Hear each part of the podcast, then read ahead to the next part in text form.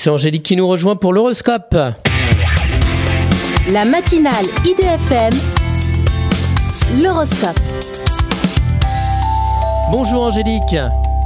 Bonjour à tous, bonjour Christophe. Bélier, vous renouez avec d'anciennes connaissances que vous aviez perdues à la suite d'un litige. Taureau, grand seigneur, vous ignorez les conflits pour aller vers une entente positive. Gémeaux, malgré certaines appréhensions, vous surfez à nouveau sur la voie de la réussite. Cancer, vous reprenez votre place dans la vie sociale avec le soutien de votre famille.